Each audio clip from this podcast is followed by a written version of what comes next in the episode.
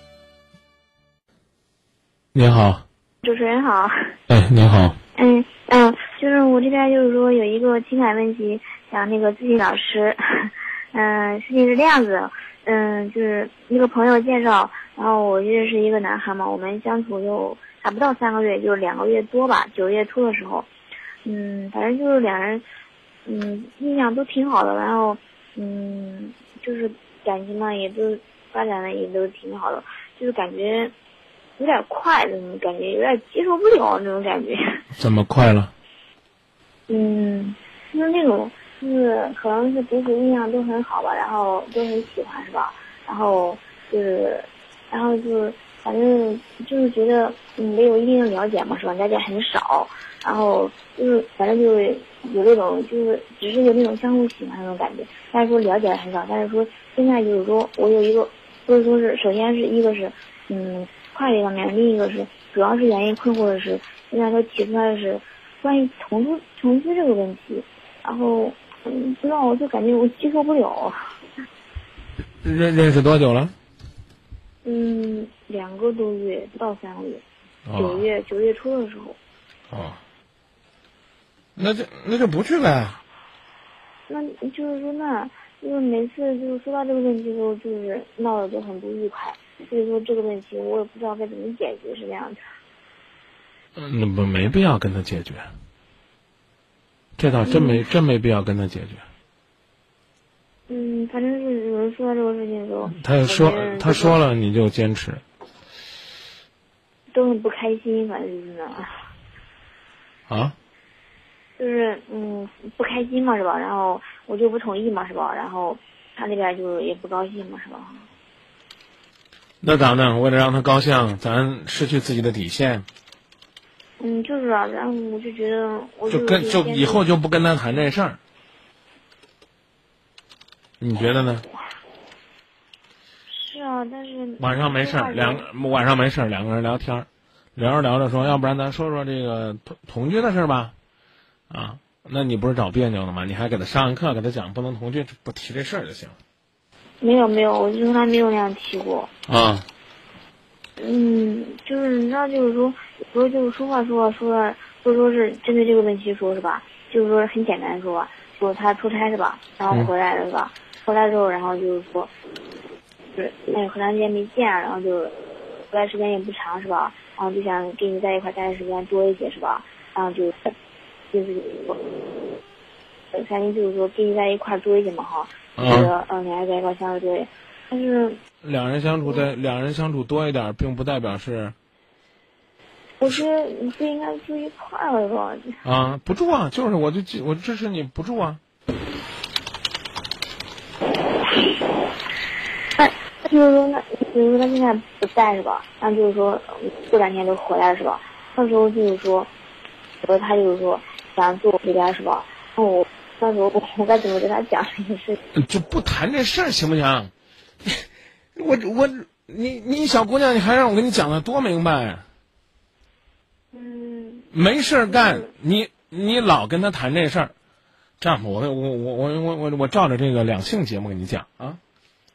嗯男人是一种感官动物，你老陪他去电影院看三级片儿看情色电影，当然都是都是国家允许播的啊，看激情戏。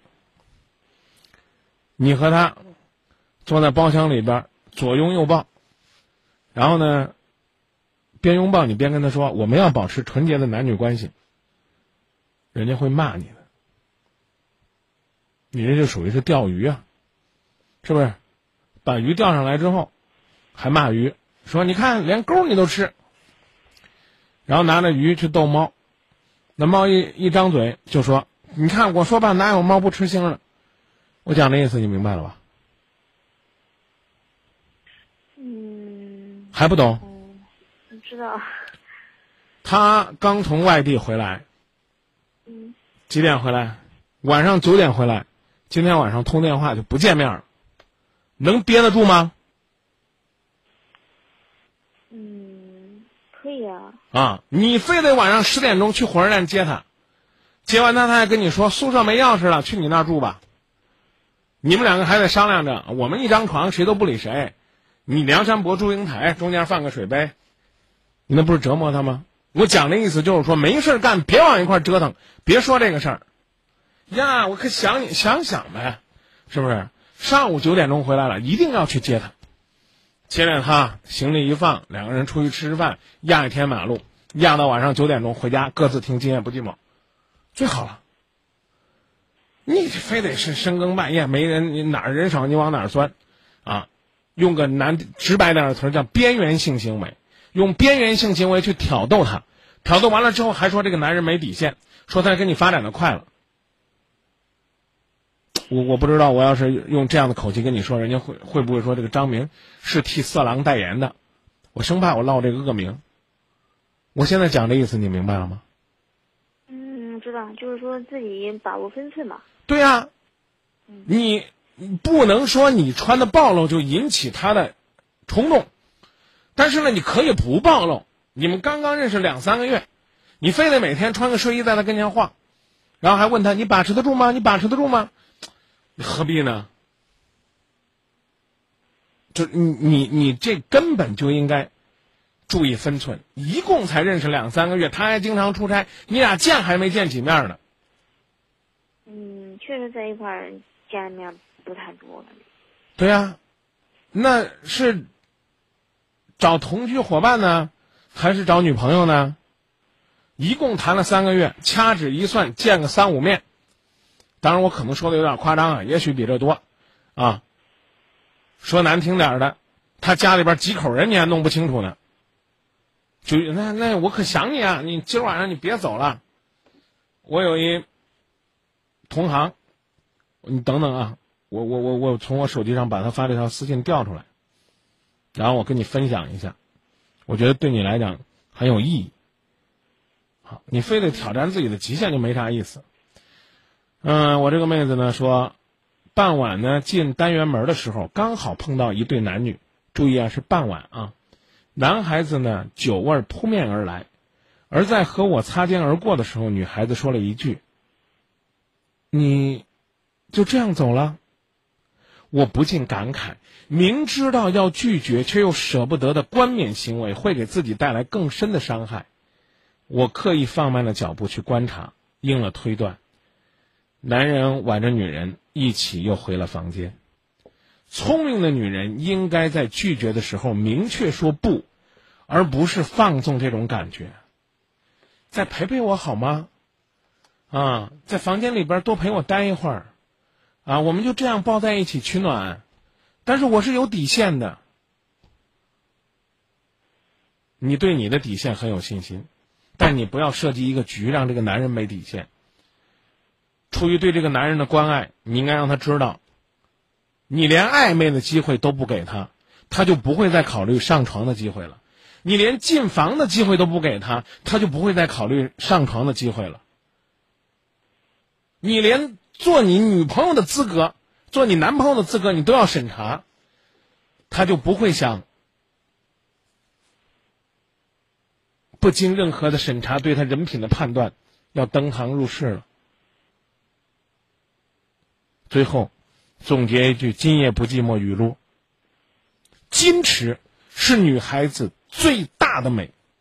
个人建议你存到手机上当屏保，时刻提醒自己，好吧？嗯，行好，谢谢张明老师。啊，保护自己是需要方法的，不是光靠喊喊口号就能解决的。不好意思啊，我跟小姑娘说的太直白了，也希望你能够理解。我就怕跟你兜圈子，你老嗯嗯嗯嗯，似懂非懂的，这懂了吧？嗯，懂。别挑逗欲望。要坚守底线。嗯，行，好好，谢谢啊。不客气，再见啊。嗯嗯嗯，好，再见啊。嗯，爱一个人其实真的没错，但爱一个人呢，没有了方法，其实呢你就错了。再孤独，不要在寂寞的时候谈恋爱。你说你好孤独，日子过得很辛苦。早就忘了如何寻找幸福，太多的包袱显得更加无助。不要让现实残酷把你赶上绝路。你说你的感触已经变得很模糊，想走的路。还是有点凹凸，放弃了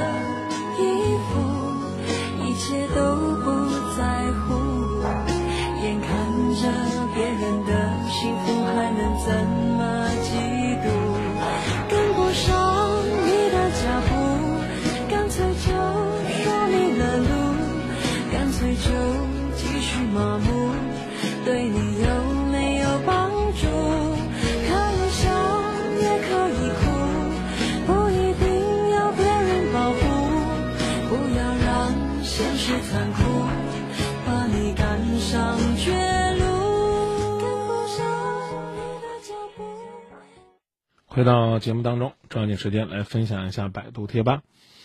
一月来两次说有些事儿呢不能左右，每个人都有自己幸福的追求，不妨呢换个角度去适应。一句话，强扭的瓜不甜。这这是说谁呢？啊？嗯，一月来两次还说每种爱都是有有都有度啊，呃，不能太冷，也不能太热，爱到合适就好。生活跋涉着的心灵港湾，都是不眠人的知心朋友。九十八点六，今夜不寂寞。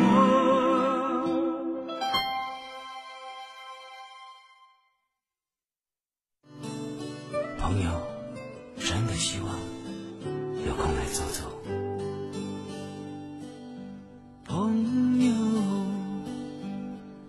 你是否还寂寞？有什么伤心话还没有说？请你有空来坐坐。不要离开我，爱我就不要离开我。您好，喂，你好，张明老师。哎，您好，您讲。我那个今年二十四了，然后，呃，等于是分手两年了。嗯，之前谈了一个，就是家人也比较愿意，愿意，然后因为工作原因，就是可能太太远了，就是出省的，然后我们就是和平分手了。等于这两年之后没再谈过，现在家人经家人介绍，然后认识一个，就是我是大专，然后他是中专，就是双方父母都愿意，然后这可能这个孩子比较内向吧，然后就经常给我发 QQ 消息，然后我就是经常上班嘛，因为公司这一块儿，嗯，就是发 QQ 消息肯定检查比较严一点，然后我就是希望给就是打个电话，然后我就是会主动给他打个电话，然后但是他还是我那次我问他，我说是不是没话费，我说我帮你充，然后他说的没事，我自己充。他回来还是给我发 QQ 消息，我不知道他反正在 QQ 上说是挺愿意的，但我不知道他一直为啥不打电话，就一直用 QQ 方式来来就是说，因为有时候我觉得 QQ 真的嗯表达不出那种感情，然后我就不明白，我我就是想问一下，这是同意还是不同意？我还要不要继续跟他联系？他做什么的？哦，我们都是在公司上班，就是比较内向，可能就是嗯，跟只给只在公司负。就是你你你管你管他叫什么？是叫名字呀，还是叫什么？还是叫叫什么爱称？嗯，没怎么称呼过，因为接触了不到，就是之前聊过，一直 QQ 聊，然后见面才不到一个月吧。对呀、这跟前面那个朋友的情况差不多啊，干嘛要催那么急呢？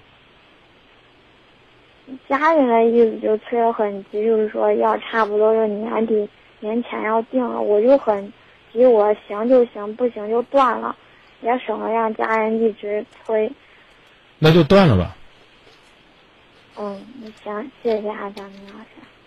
就这么简单吗？你的幸福就这么简单，由别人决定吗？不是，我之前是自己谈的，我没见过，就是说，也不是说省那个话费，你知道不，没见这么省过的。你怎么知道他一定是省话费呢？你特别喜欢煲电话粥是不是？嗯不是这意思，因为有，嗯，之前是因为没见你不打电话吧，也就发个信息无所谓。见过面了，你要是同意就同意，要是不，他在 QQ 上说同意，但是，就就我就问他，我说你哪怕一天你不打一个电话，过几天打一个也行，是不是？打电话能多费钱呢，妹子，不能用这个事儿就说人家抠啊。不是说抠不抠的问题，他就是心里边没你，我明确告诉你。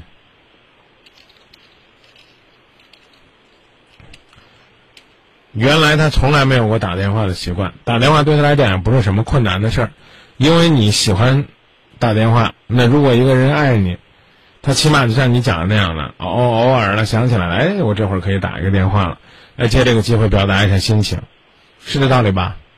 嗯，对。啊，那所以我就觉得，你要是愿意放弃，你就彻底放弃，赶紧走，知道吧？哎，如果说呢，如果你说呢，你还不愿意放弃，那你就再告诉他一次你的想法，嗯，我明白了。不能说让他听从，但起码让他学会尊重，嗯，尊重你的想法，要不然的话，你这种坚持，你说坚持下去有什么意义？不越坚持越痛苦，越坚持越痛苦。我是这样想，因为是家人介绍的，不是说自己谈的。然后家人介绍的，肯定会有多方面的，就是不了解嘛，然后就需要多沟通嘛。嗯。整个是家人介绍的和这个自己谈的有什么不同？因为自己谈嘛，肯定是首先对他了解了，然后才会谈。这个是只是见过一面的。我倒觉我倒我倒觉得，你这个观点呢，一点都没有什么扎实的基础。那我是不是可以这么说？家人介绍的，可能家人帮你了解过了，起码这人本质还挺好的，可以呢，抓紧时间往下谈。自己认识的呢，看着是你熟悉，但其实呢，有可能是伪装。你只见过他的现在，却不知道他的过去，也无法推断出他的将来，是这吧？所以话呢，哪说哪有理。你就记住我刚刚跟那姐姐说的一句话，就这个感觉不对味，这不是我想要的感觉，对吧？鉴于此，我要告诉你，请给我我想要的恋爱的感觉。如果你给不了，我宁可。宁可回去，我享受一个人的孤独，好吗？哦，行，谢谢啊，张明老师。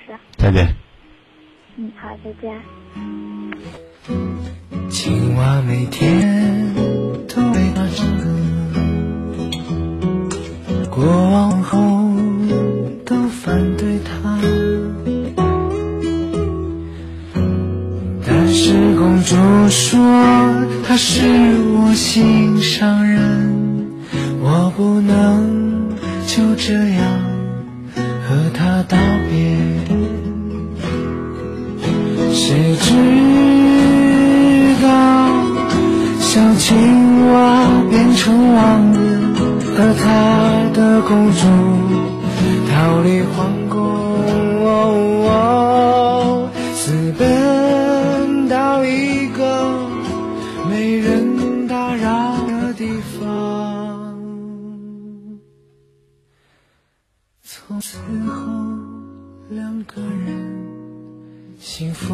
的在一起，这是他和她的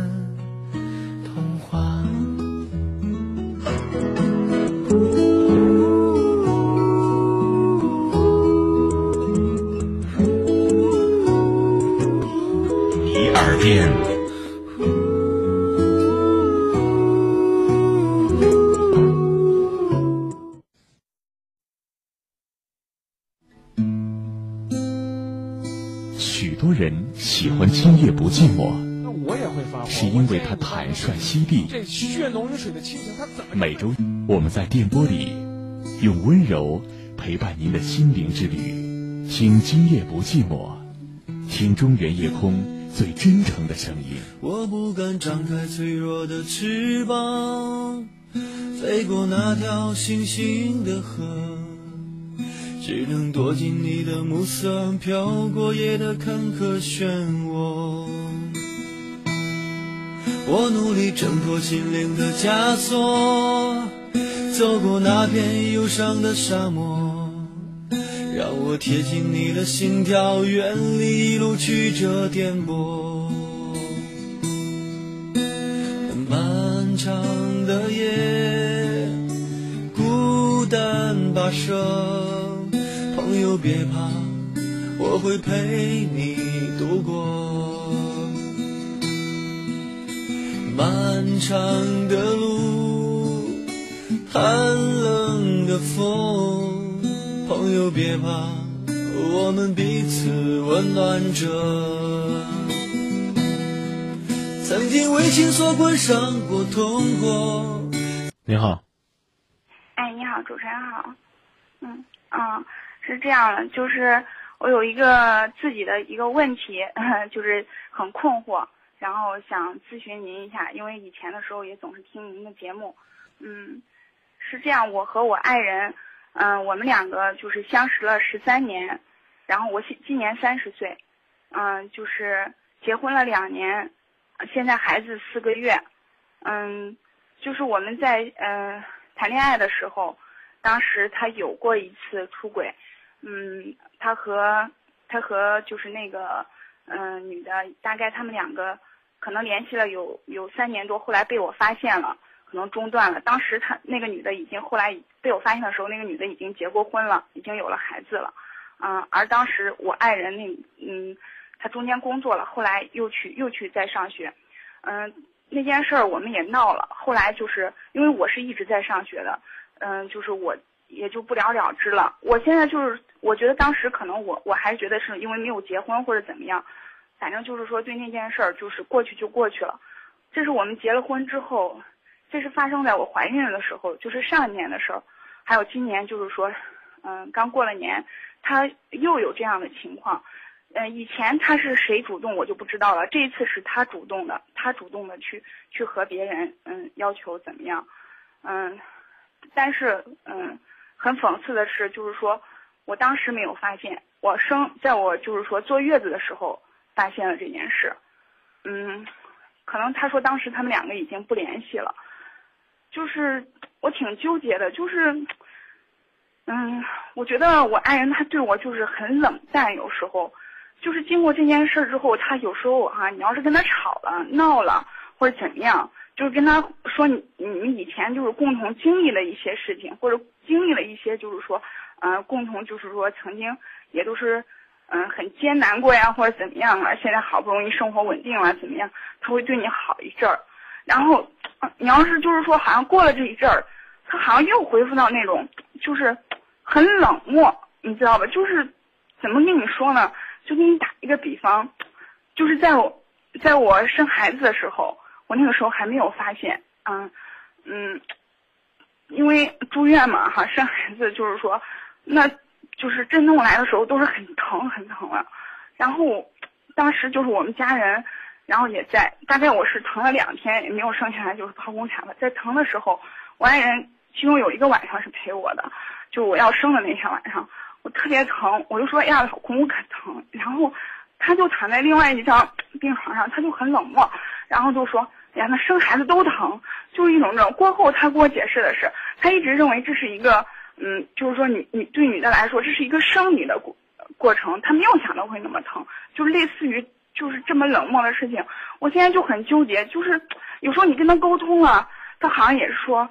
啊，他当时只是一时冲动啊，他就是男的，就是有点好色呀，或者类似于这样了。说我其实还是想跟你好好过的。我自己呢，就是说，就是这四个月来，我自己整天就是反反复复的想，反反复复的想。有时候在想，就是说，觉得觉得真是在一起不容易。现在孩子有了，离婚就不是像以前那样，就是一句话的事情了。但是有时候在想，这样就是第一次的时候，我我都闹得不得了。然后他当时都说：“哎呦，以后肯定不会有了。你看你这么厉害，都给我闹成这了，绝对不会有。”结果就有了这第二次。第二次，不管是第一次还是第二次，我都是给给给给那个女方打过电话。然后这一次呢，那个女孩年龄比较小，嗯，大概二十三四岁吧。那个女孩有有男朋友，她那个女孩当时对我说了，她说她都没有同意。这个我相信，而且就是说那个女孩就是，嗯，跟我说了更细致一些的问题。她说她感觉我老公不是第一次，她说她当时也给我老公说她有男朋友，她问我老公结婚了没有，她说我我老公就不正面回答她这个问题，就是岔话题或者怎么样。然后你说的这是什么时候的事啊？这就是在我怀孕的时候，这这件事。你老公多大岁数了？嗯，三十四，比我大四岁。还冒充第一次？就是他，他那个那个女孩问他，就是说你结婚没有？他不正面回答这个问题。后来那个那个女孩就是，那个女孩是我老公他们单位的实习生，知道吧？就是我老公，嗯，就是就是后来有其他人去那儿实习。这过程不再表达了。嗯。啊，然后呢？我现在就是很纠结，我不知道，就是说他到底。我我很想让主持人，就是说站在一个男性的角度上来帮我分析一下，我跟他到底还有没有希望再过下去？我真是不想再再。如果说已经他心思不在我这儿了，我真是我也不想站在这个位置。但是我自己，你要是问他，他有时候好像就是说又要想跟你一起过，那只是一时的冲动或者怎么样怎么样。我自己我就很纠结，你知道吧？就是整天就很苦恼。我自己有时候就给自己信心，说啊，以后，嗯，要坚强一点，要好好的面对，也也要好好的，比就是说不要想这件事，好好过日子。但有时候又很纠结，觉得这什么时候是个头？以后会不会还会这样？是，就是突然的就给你一个打击，就就是受不了。再加上，我现在就是觉得就很疑心病，他一对我不好，他一对我冷漠，我就想东想西的。我也不想这样做，但有时候就是控制不住，就是这样。我我自己也说不清楚。还有一点就是主持人，我还要跟你说，就是说，我觉得就是我们两个婚姻还是不稳定的，对以后我没有一点信心的，就是什么，就是说我老公特别想要个男孩，但是我生的是个女孩，就是从我从我生孩子，就是把孩子生出来第一天开始，我爱人的家家就是他母亲当时在这照顾我，就一一直就是说以后要生二胎的事儿，就一直说，几乎天天说，包括我爱人也是说以后要生二胎呀，以后要生二胎呀，然后。刚开始只是说是为了让孩子有个伴儿，后来就是说以后要生儿子，以后要生儿子。我那天我就跟我爱人说，我说万一我要是生不出来儿子怎么办？我就问他问题，他说你怎么知道你生不出来儿子？我说要生不出来儿子，是是到时候跟我离婚呢，还是怎么样？我现在就是，就是很不，就是怎么说呢？就是很恐慌。他说你压力不要太大，他说主要就是那那再要一个孩子，我自己我就很纠结。我就不知道，就是说他到底是我们两个这这这以后该怎么办？你们是双独吗？不是。哦。我都给他说过，他说呃这个以后的那个什么想办法弄吧。他他这种思想，我说不清楚，我真是说不清楚。嗯我就说，我说万一生出来又是个女孩怎么办？啊，这现在先不先不讨论这事儿，呃，先说这个出轨这事儿呢，你证实没？证实了，绝对是第一次，他们两个啊得嘞也是有。不用不用讲，你就告诉我证实没？嗯，证实了，百分之百的。咋办？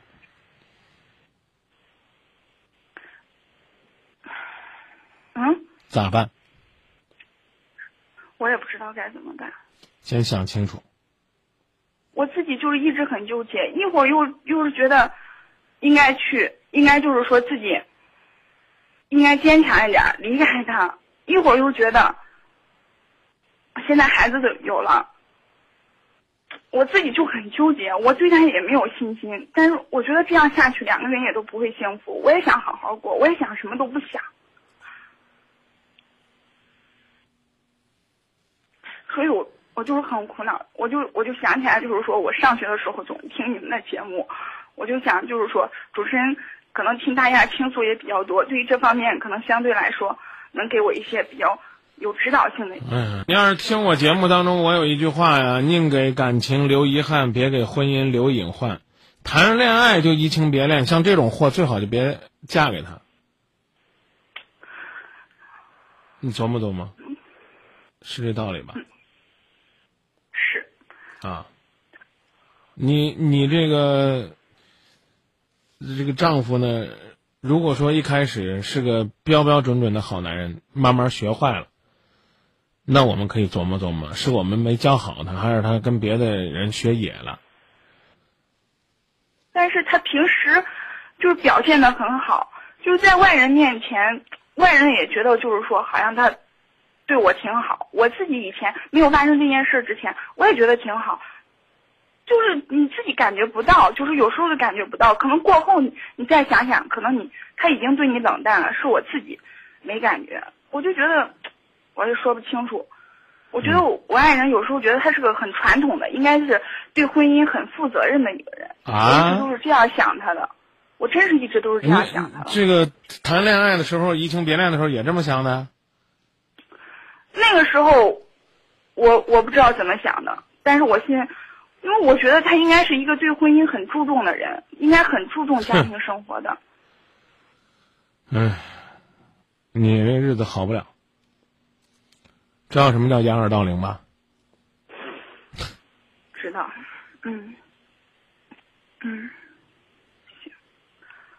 如果你这样啊，这个关于呢以后还生不生啊，放开不放开啊，这咱不在今天讨论范围，就咱就不提这事儿啊我只是说这是我我我的一个隐患。啊。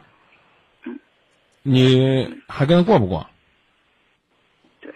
你要还跟他过，将来再讨论这个事儿，也没啥隐患啊。重男轻女，古已有之。这事儿呢，也不能说他有他就有多过分，他嘟囔嘟囔过过嘴瘾呢，你们感情要好呢，这日子也能过。嗯啊，你感情不好，那你你你就算是给他生俩儿子也没用。嗯孩子是什么？听今夜不寂寞知道吗？孩子是纽带。什么叫纽带？你有一根线，心里想着他；他有一根线，心里牵着你，把你这两根线牢牢的系在一起，这叫婚姻。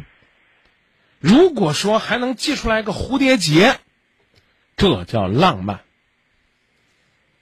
你俩根本就没这根线，就没这爱，硬生生有个孩子，拿着孩子当胶带，硬生生把两个人捆在一起，这叫貌合神离，同床异梦。你千万不要抱有幻想说，呀，我坐月子的时候要是生个儿子，他喜欢的就在家了，门儿都没有。他他的解释是，他当时自己都不知道怎么想的，就是冲动。我我我我能不能不表态，啥都不说？可以，啊我知道。他在不在听节目我不知道。他如果说我是我就是个动物，那我们算没办法了。人之所以论高高不过长颈鹿，论大大不过骆驼，人说了瘦死骆驼比马大嘛，是不是？为什么人能够成为万物之灵，成为这个世界的主宰？那就是因为人有理智，他会思考。我冲动，你咋弄？我也想过这个问题。所以，先想这个问题。他承认不承认是他的事儿，你就问他这将来咋办？他最起码得跟你说，不好意思，媳妇儿，绝没有下一次了。先不管真的假的啊，首先是这个，这样说啊，不不不，你不用现在不用回答我，嗯，你现在说什么我都不信，因为你压根儿都不信，你还在那儿掩耳盗铃了，啊，我丈夫是一个很看重感情的人，是一个很传统的人，啊，是一个很尊重婚姻的人。你要这么看他，你给我打电话干嘛呢？对不对？一时失足嘛，这个人本质一定是好的，啊，当然他一定会回来好好过日子。他只要是这样的人，你都给他定性了，我我说这怎么讲呢？这个我只是说我自己心里的想法，以前的这种想法，我现在也是很很疑心，很怀疑。先问他怎么做，老婆我错了，那怎么办？啊，这姑娘怎么交代？啊，是不是？嗯，你你得有个妥善解决问题的办法。你先拿出来个，怎么讲呢？现在流行的说法，整改措施呗，啊，看你整改力度够不够，到位不到位，啊，你连个这都没有，你光在这儿呀，这这了那，我是想过，但是我我我根本我也不知道，就是说该怎么去整改。我觉得第一次的时候，哎，我跟你聊了半天，怎么变成你整改了呢？严格来讲，你也应该整改，去思考反思。就这个事儿来讲，应该是他整改的，你还整改啥？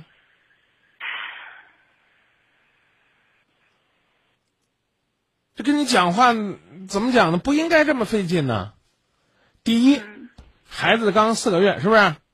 对，我不支持你离婚。你有工作吗？有，啊，有工作还好点儿，没工作，你你这上不了班，你吃什么？就得他养你。法律规定，一年之内，他就算是再不是东西，他也没资格跟你提离婚。这你应该明白吧？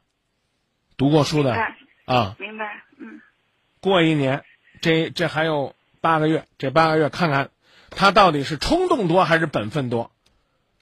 你发现最起码这八个月很本分，那好，那日子接着过，过了再说，对吧？如果你发现这八个月压根不本分，那等孩子大了，你可以离手了，你就主动跟他离婚就行了，不用提心吊胆，也不用担心他还非得让你再生一个，这什么都不用担心了。这叫什么？这叫以观后效。嗯，你这这还这边给我打个电话，这明哥我咋办呢？然后我问你，那你怎么看呢？呀，他是个可重感情的人，你算把我给噎死了。你他那么重感情，你说我没事干，我在那挑拨你们离婚干嘛呢？对不对？没有没有没有我不是离婚主义者，我只是让你去衡量一下，忍气吞声，给他机会，你觉得能过吗？能过就先过着。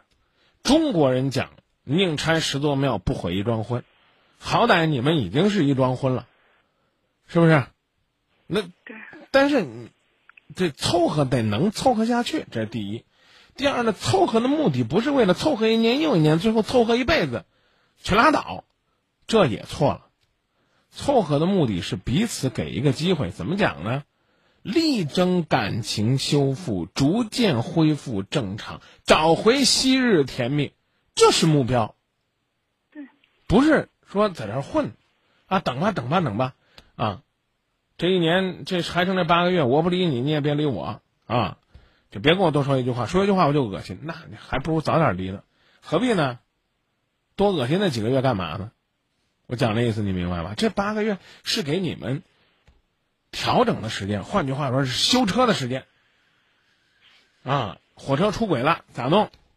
先拉回来，该检查车检查车，该检查轨道检查轨道，啊，该检查动力系统检查动力系统，啊，该这个微博发布，啊，发布，啊，该这个召开新闻发布会召开新闻发布会，啊，该整改整改，整改完了之后继续上路，一看上不了路，台里带，啊，天天都憋着出轨，压根儿这车就没想过往好道上走，那咱赶紧下去吧，别做了，太危险了。明白这意思了吗？明白。那先就这么说。嗯，行。行不行？嗯，好，哎，好，谢谢您。嗯，不客气，谢谢您的信任。嗯，好。再见啊。嗯，不知道呢，该怎么劝这位朋友？应该走吗？可能有很多人觉得就应该离，就应该这么着算了。但是我还是觉得，有可能的话，再过八个月呗，不就八个月吗？再恶心，能有多恶心呢？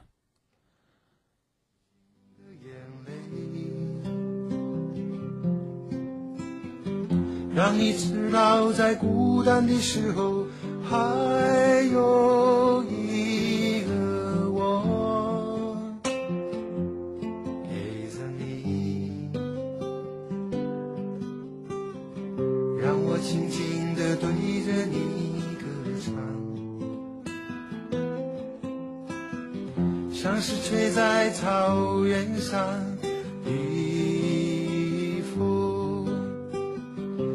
想静静听你呼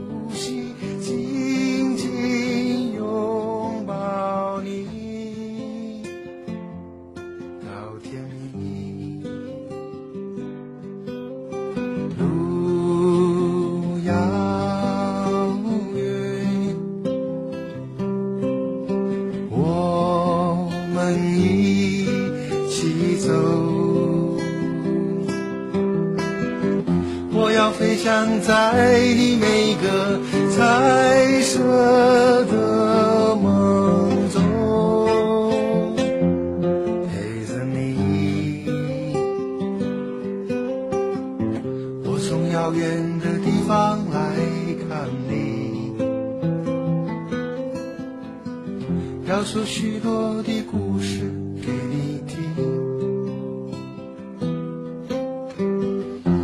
最喜欢看你胡乱说话的模样，逗我笑。尽管有天我们会变老，老的可能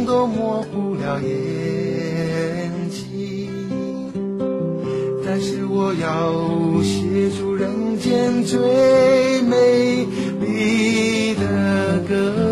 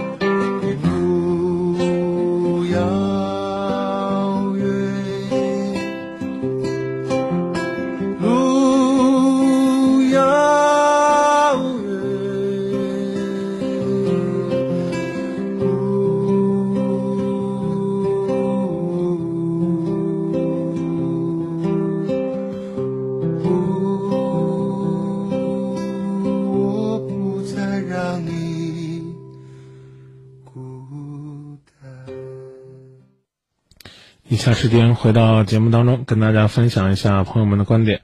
听蒙蒙细雨说，这种男人婚前心就坏了，婚后还有整顿的必要吗？嗯，还有蓝两百说，这种人是永远改不掉花心毛病的。我曾经有一个同事就是这样的人，我太了解他了，也不指望呢我们能帮到谁，只希望呢我们能够尽一份心，尽我们的一份力。五二幺六小幺说都不用提孩子，因为这个男的压根就不在乎这个孩子。嗯、小小四五二二说让你老公去深刻反省去吧，这不是你的责任。所以呢，我也提醒那位朋友，没必要这个时候还要说说，哎，我可以，是不是考虑考虑怎么样来解决一下我的问题？我个人确确实实觉得，压根儿就没有这个必要。琢磨琢磨吧，在情感的世界里边，我们该用什么样的心态去调整自己，去提升自己的情感，去增加自己感情的分量，让自己在爱的过程当中呢，能够拥有更加保鲜的情感，其实呢，挺关键的。师傅，嗯，是也是我提出的分手。那其实就是分手之后吧，感觉辜负他对我的那个一片心，辜负他对我爱了，心里面挺难受的。就是这个时候就应该是他主动提出的分手。呃，这一次到底是谁提出的分手啊？是我提出的，呃，这一次谁辜负谁了？我提出的分手嘛，然后我就感觉辜负辜负人家对我的那个一片好心了。其实他倒也挺对我挺好的，那你为什么要提出分手呢？反正我俩人吧，就是脾气有点急，有时候一些小事、大事吧也没遇到什么，就是一些小事就容易抬杠吵架。嗯，那为什么？那为那为什么让你这么伤心的一个人，你还要跟我说你辜负了他呢？嗯，想到他对我也挺好的，完了也挺就是也知道他是想一心一意过日子的，哦，那那为什么又要提出分手呢？就是感觉也不怎么合适嘛。不合适就是第一个就是感觉这就是俩人脾气急，就是对呀、好既既然是吵架。既然是不怎么合适，那该辜负就辜负吧。力争呢，不要辜负自己就好，不要辜负自但己。是有时候也想这个，就是这个脾气急嘛，反正，哎，他倒是为为就是这个脾气急，他也收敛了好多，比比刚开始认识的时候也收敛了好多。那您为什么还要分手呢。姑娘，你不觉得我在推磨吗？那你为什么还要分手呢？我其实我这话已经问了三回了。姑娘，你为什么？别别别，没让我我我回答你，我回答你，别回答了，我都会了。姑娘，你为什么要分手呢？因为我们两个脾气不合，有些地方不太合适。那姑娘，那这个分手之后又为什么心情不好呢？因为我觉得我好像辜负了他的一片心。那姑娘，那为什么不能这个继续呢？那因为我们两个老是闹别扭，经常鸡毛蒜皮。那你分手就分手了吧，就不要再留恋了。可是我还是觉得他为我已经收敛了很多，我心里边真的还是很不舒服。你到底想干什么呢，姑娘？对不对？跷跷板，我压一下，你压一下。现在问你一句话，还嗯有机会挽回吗？嗯，应该有吧。想挽回吗我还没跟您说完，我这个还有其他就是觉得就是造成我俩我提出分手的原因啊。啊，好的，您说。还有就是，嗯，这个第一个就是脾气有时候急，就是爱吵架嘛。再有就是，有时候这个一些想法呀，一些消费观念，有时候因为这些东西也有可能也有，嗯，造成就是不一样嘛，造成抬杠。是的，就是，再有就是他那个，啊我们认识不久，他做了个那个甲状腺手术，甲状呃，腺结节嘛。啊不不用提那么多了，有那么多的分歧，我建议呢分就分了，既不要呢在节目里边再回忆你们两个都有什么分歧，也没有必要呢非得跟我说，在你的情感世界里边呢，一定要找一个十全十美的人，这种人挺难的。原则问题，原则问题是寸土不让，那是高压线，碰都不碰。非原则问题，还是应该琢磨如何让两个人能够更融洽的找到沟通和磨合的方法。有什么新的内容请补充。如果还是过去那些事儿，我个人觉得不用不用再讲了。就是他这个他这个那个什么做手术刚开始家人反呃，不正就是不不讲那点事儿了，在乎不讲那点钱的事儿了，啊嗯啊，就是如果你要讲让你不舒服的事儿，我就举双手支持你，分就分了就行了，就别再讲了。嗯回忆那些东西干嘛？有有那个有不合适的，有就是一边是我刚已经告诉你了，姑娘，哎哎哎嗯哎，这个下面是不是要讲一些在消费观念和这个这个事情上你们两个的分歧？是不是要讲这个？嗯，不是讲那个，讲什么呀？想讲什么就是？我就是就是就是心里面一边就是，他是就是一边是他那个对我那个一爱吧一片心，再一个就是感觉就是不尽人意的地方啊造成了分手。啊我觉得应该是这两方面。好，我嗯我刚刚已经告诉你了。心里面难哎受。啊，我已经告诉你了，这已经分了，啊，现在再问自己还想挽回不想？别跟我讲那些这个东南西北的，一个砝码一个砝码颠来颠去的，还想复合不想？想复合，别说一一想到是是别急不要说不要说后边边那些话，那姑娘听不见我说话吗？听见了，想复合不想？只告诉我此刻就在我问你这一刻，是想的多还是不想的多？告诉我，想得多，想的多。第二个问题，想和什么样的他复合？嗯，就是还是他那个他吧，想和什么样的他复合？姑娘，你二十八岁了啊，你不是十十八岁，我说话你听懂的，就是复合了之后希望他什么样，懂不懂？哦，希望他就是不用回答我，嗯，不用回答我，是不是希望跟他复合之后，他和你之间能够有些变化？对，这个变化需要他做什么，你知道吗？需要他不用回答我那个，你只告诉我知不知道就行了。哦，我重新来问啊，省得你回答的不连贯。现在想不想复合？我不回答，想想得多，想复合，是不是希望他能够有所改变？嗯，是不是？当然了，嗯，啊当然了，那你要不要也有所改变？我也得改，把希望他怎么改变，找张纸写下来。有机会问他能不能做得到，把你需要做什么改变，找张纸写下来，问自己是不是做得到。把这事儿干完了，找这个男孩子谈一次，他说没门儿，嗯不行，就记住，分就分了，就此拉倒。嗯，就不留恋了啊，对，最起码呢算自己努力过了。如果呢等自己写完了，发现自己都做不到，明白吗？自己啊，对啊，自己要自己做那些改变都做不到，那就别哦去找他了。嗯，这明白了吧？明白了，啊，所以呢，我这就这就是我拦着你，不让你说呀，这个事儿是我舍不得的，那个事儿是我受不了的，不用讲这些东西，就问此刻你的想法就行了。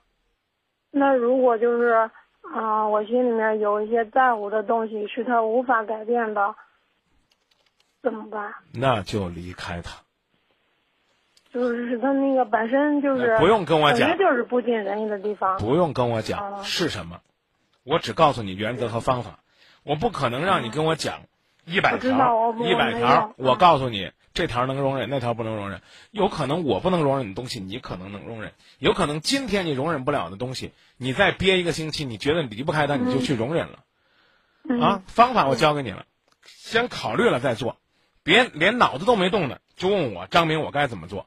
我今天帮不了你，但是我不保证你下次还能打得进电话。不客气的讲，张明教的未必是对的，但如果万一是对的，请你学方法，哦，我明白了。那就这么说吧。嗯他嗯改变，我说啊，他改变不了，你又容忍不了，分开是最好的选择。哦，再见，行，谢谢你。不客气。听众朋友好，大家都知道中医治病效果好，但是好中医非常难找。今天就请出身中医世家，不用病人开口把脉就能诊断出疾病的中医专家郑大夫，请他讲一下他是如何运用中医治疗疾病的。郑大夫你好，你好，今天谈一下胃病的治疗。很多胃病患者朋友提起胃病的治疗非常苦恼，中医西医都看了，钱也花了不少，就是不见病治好，甚至背上了沉重的思想包袱，怕胃病久治难愈，诱发胃癌，危及生命。在这里，我希望患者朋友不要过分担心。如果你经常感觉胃部不舒服，及时就诊治疗，胃癌就会离你很遥远。西医把胃病分为浅表性胃炎、红斑性胃炎。糜烂性性胃炎，这个胃溃疡，如果你有胃溃疡，又有幽门螺杆菌，就要重视了，癌变的几率就比较大。中医认为，胃病的发生不仅和胃本身的阳气不足有关，也和脾阳、肝阳、肾阳、心阳四个脏器的阳气不足密不可分。第一，如果你的胃阳不足，就会出现不思饮食、饱胀、胃脘冷痛、胃气上逆、呕吐、嗳气。第二，如果你的脾阳不足，也会引起胃病。胃主收纳，脾主运化。食物进了胃以后啊，能不能化掉，全靠脾阳的运化。就好比咱们做饭，锅里的米啊，能不能煮烂，全靠下面的火旺不旺。那么下面的火就叫脾，就是脾阳。如果脾阳不足，就会出现面色无光、少言懒语、脘腹冷痛、不吃饿吃了撑、下利清谷，严重时吃啥拉啥、四肢不稳。胃满、胃胀、口泛清水。第三，胃病啊也和肝阳有关，经常生气啊，容易容易肝气犯胃，引起肝胃不和。为什么人一生气就不想吃饭？就是这道理。肝呢主木，木克土；脾胃主土，肝肝阳失调以后呢，肝木克脾土能力减弱，就会出现脾运化呆滞、胃脘冷痛、胀满、不思饮食、啊食后腹胀、反酸嗳气。第四。这个胃胃病啊，也和肾阳有关。肾主水又主火，火生土，脾胃主土，生火生脾土。这个脾胃啊，之所以能够腐熟运化，全依赖于这个肾中的一点真阳的争辩。若肾阳不足，命门火衰，不能生脾土，则脾土运化失常，就会出现身上怕冷、四肢无力、腰背疼痛、五更泻。哎，五更泻也要结肠炎。呃，另外出现食欲不振、消化不良。下列清谷这种情况。第五，胃病也和心阳有关，心主火，火生土，心火温脾土，心阳不振，不仅会出现心悸、气短、心虚憋闷，严重者后背隐痛，还会出现胃胀、胃满、胃寒、脘腹冷痛。以上就是引起胃病的最主要原因。如果能够对症治疗，胃病是很容易治的。今天时间关系，就讲到这里。郑大夫坐诊的地址在郑州市中原路与大学路交叉口向东三百米路南郑州安康医院。咨询电话：零三七幺六六九四幺五五六六六九四幺五五六。你好，喂，你好，是我的吗？啊，是您的热线。老师好，那个是这样的，就是我想说一下我的事情，让老师帮我给我个意见。嗯，咱们大家一块儿商量。那个就是我今年二十一岁了，然后我嗯很小的时候我母亲就去世了，然后就是我爸后来又给我找了一个后妈，然后我天天在在在我家庭这样的环境当中，我天天都快崩溃了。我爸现在就是心思根本就没有在我跟我哥身上，现在心思全部都在我后妈身上。我那个叔叔姑姑他们劝他，他什么都不听。不知道该怎么办。嗯，我能跟你说句寒心的话了。嗯。你长大了，你就让他把心思放在放在后妈身上吧。对于他来讲，你可能理解不了中年丧妻的那种痛与苦。你当然可以说呢，他似乎对你的生母感情淡了。但是呢，我一样也可以认为，恰恰可能是爱的太深，反而呢，才需要用这样的方式，去填补自己内心深处的那份空虚和无奈。作为儿女，我觉得理解、宽容的对待长辈，他既不是背着你妈玩婚外情。也不是说尸骨未寒，就嬉笑怒骂、声色犬马。他只是正常的再婚，正常的很投入一段婚姻，像当年死心塌地的爱你的妈妈一样，死心塌地的爱着现在这个女人。至于呢，你能不能接受他，是你的事儿。你能不能在爸爸很接受他的情况下，有一天能喊他一声妈，也是你的事儿。但他爱这个女人，总要比他和这个女人逢场作戏，这个父亲更值得你骄傲。你不是这样的，啊？我就觉我爸，感觉我爸这个人特别自私，我非常理解他。嗯，那我妈生病那么多年，然后他那么辛苦的照顾我妈，然后就照顾我。那个时候我还上学呢，对呀、我非常理解他他那种他现在这种心情。嗯我也我我我跟我哥当时他我爸说找的时候，我跟我哥都特别支持，说行你过你就好好过吧。但是我那个后妈她她那边带的还有孩子，就现在我们就就是这个女的，我感觉她就就没有好好的想跟我爸过日子。她来我家，就是感觉就想她要得得到点东西的那种。哦，我建议呢，我们微博上的一位老朋友，可以好好的听听我们这会儿这个热线。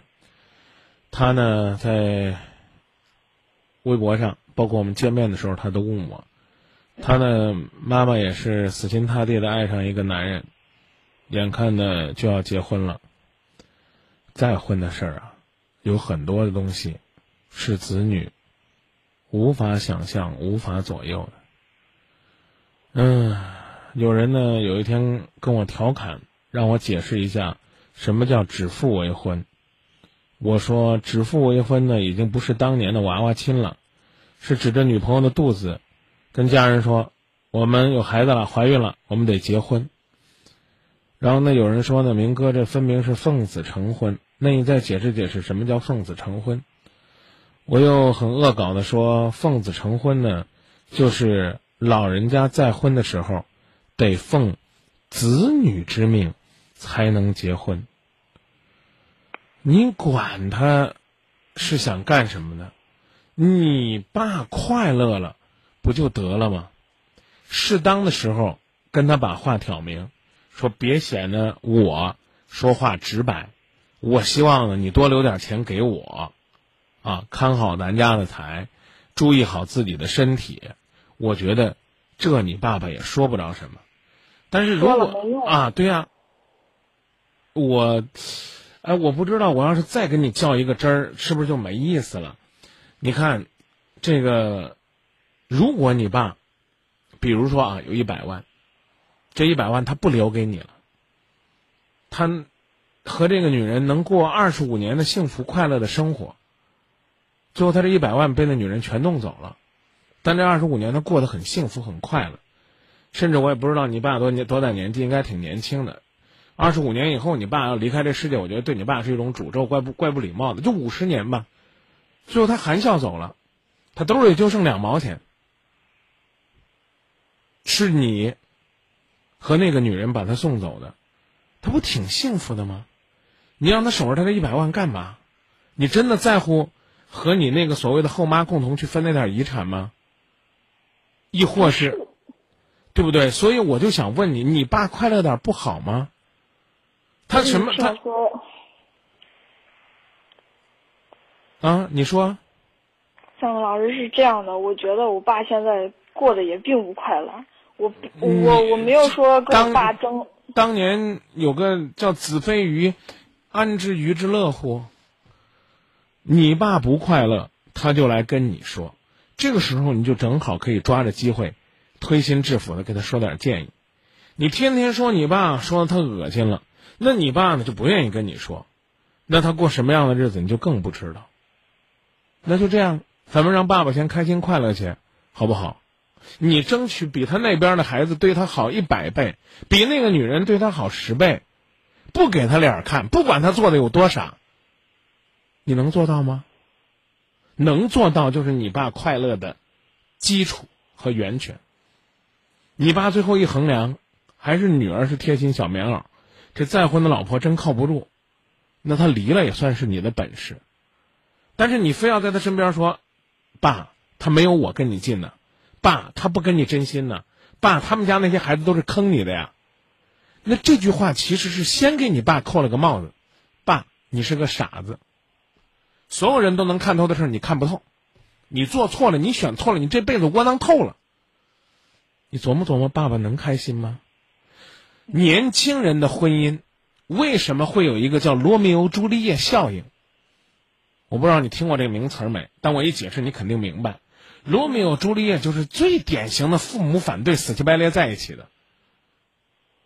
我讲的意思明白吧？所谓的罗密欧朱丽叶效应，其实就是那种弹簧效应，就是你越打压，他越顽强。我告诉你啊，你跟这孩子过，你不会幸福。我偏要证明，我跟他过就能幸福。其实他真未必能幸福。啊，好多人问我说：“张明，怎么样让我女儿和那个男的分开？”我说：“你让他去谈去。”啊，他什么时候来问你了，你就把你的想法告诉他，之后你让他去。让他去经历，经历完了之后，他发现原来你说的真有道理。你非说他不能幸福，完了，那没办法。大家可以翻看一下我今天我个人的微博，主持人张明的微博，有一个媒体发了一条新闻，说十六岁的时候，这个女孩子就为一个大她十一岁的男人去私奔，放弃学业。家长当时就跟他说，他年龄比你大，他还有先天性心脏病，你不要跟他。现在这个男人住院了。那这个媒体呢，居然弘扬的是这种不离不弃的爱，很多网友也说：“哇，好纯真的爱呀！”啊，坚守。那我们从另外一个角度泼点冷水，说点风凉话，早知如今何必当初？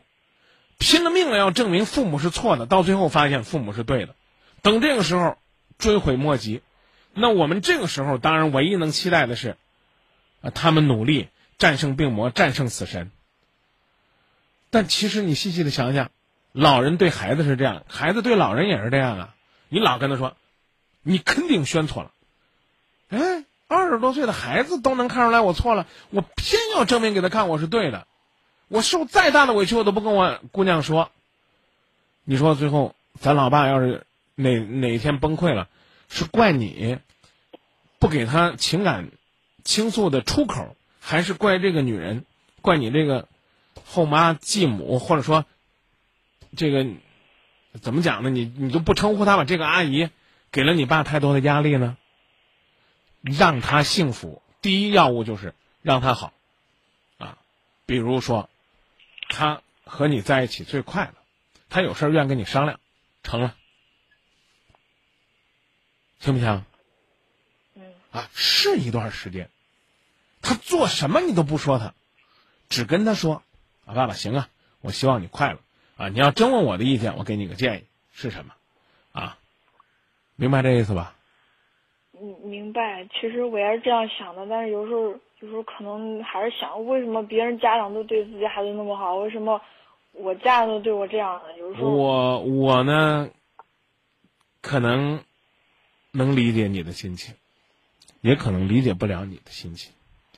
你是你爹的亲孩子，对吗？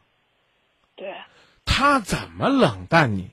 他总算是对你尽到了抚养的义务，把你养到二十多岁。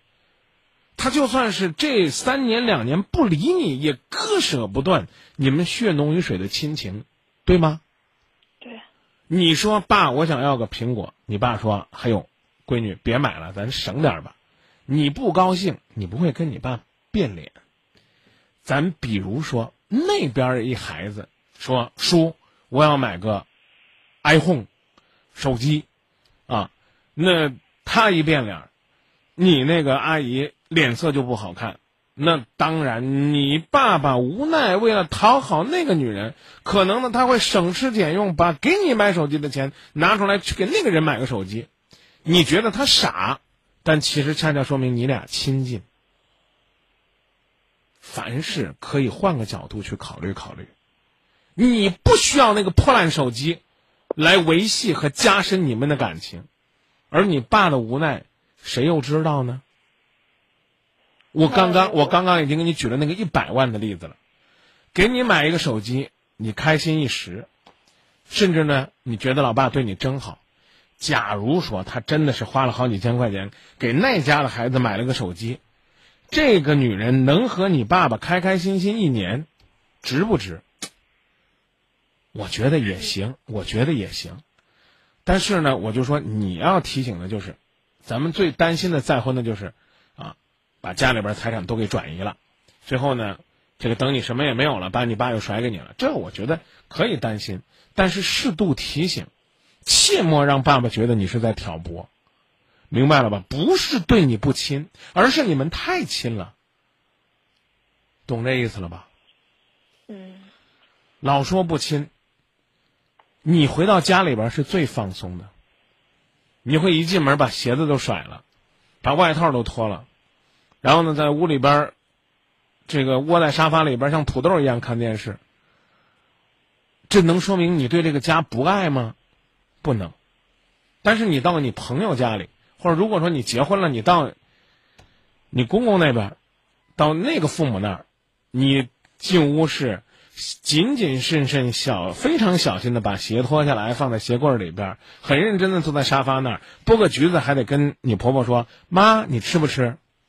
跟你爸你用不着这样，我能因为你吃了的橘子没让你爸，我就跑到你家里边指着你鼻子说：“妮儿，你跟恁爸不亲，你吃东西没有让恁爸，是应该让自己的亲人也应该这个更孝顺、更恭敬一些。”但为什么忽略？妮儿不是咱不亲，是咱太亲了。可是那个，我觉得我可能小也还有点不懂事儿，但是我哥对我爸特别好呀。我那个亲戚都说说，你看那个那个，你还又不是又不是不懂事儿，对你那么好，你还还天天就是心思不放在他身上。你哥多大了？我哥比我大十岁。三十三了，让老爸把心思放在身上干嘛呢？你不是放在身上，就是你刚说的放身上。我的我的意思就是那种，你们做子女的对父母好一点，父母就得把心思放在你身上。当年父母把一门心思放你们身上的时候，你们做什么了？就我就觉得这个东西，这逻辑没意思了，姑娘。那我问一个问题，比如说你爸跟那女的离婚了，然后他天天出去听《今夜不寂寞》，开听众联谊会，没事干出去跳舞跳操，开心娱乐。你还会有这样的烦恼吗？你爸说这个，你跟你爸说，爸回来给我过个生日。哎呀，不行啊，我跟我驴友去青海湖旅游了。你会说他不给我过生日，他不是我亲爸不亲吗？别把你针对那个女人一家的矛盾都集中在你爸爸身上。再说我就该说你不孝顺了，你听听你举那例子，我不懂事儿，你二十三了，你凭什么不懂事儿啊，姑娘？你不是十三了，你哥三十三了，而立之年了，且不说是不是应该十八岁把你们扫地出门，自己去独立，现在是你们该乌鸦反哺的时候了，还得说呀，我爸爸的张那个翅膀没有呵护到我，你要做温室里的花朵。老母鸡翅膀下永远飞不起来的小母鸡吗？所以我就讲，你的情绪根本就不在你爸这儿。你爸这么大岁数了，他要也退休了，他天天在外边做他开心的事儿。你你你你会说他吗？你可能不一定说，你就是觉得，一天我爸的空余时间是六个小时，五个小时都给了那娘们儿，剩下半个小时还给了那娘们儿的孩子，凭什么就给我半个小时？我哥对他那么好，为什么不分给我哥俩小时？我不知道人家那边孩子大小，我刚讲了，哄那边孩子开心是为了让这女人开心，让这女人开心，最终是你妈啊不，你爸爸能顺心，就这么一个简单的逻辑。你爸就是这么艰难在夹缝当中，既要看着继子女的脸色，还要回来看亲子女的脸色，他跟谁说过？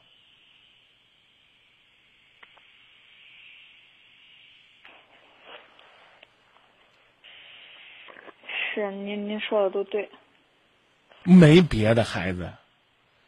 我刚讲了，你哪怕是舍不得你爸的钱，我觉得这都不过分。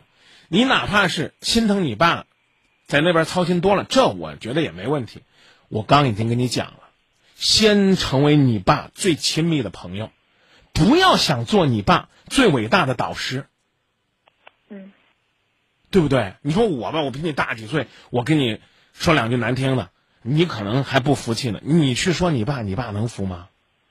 就这么，那那个你说那个，我再问一下，那个，那我跟我那个后妈怎么相处呀？你觉得他对你爸好吗？你可以不回答我，不回答我，不回答我啊！这个我就分两边说啊。你知道应该怎么对待保姆，就怎么对待他。这是这是个基础。我我这话很难听，你爸拿钱养他们家，照顾他们，甚至花时间去。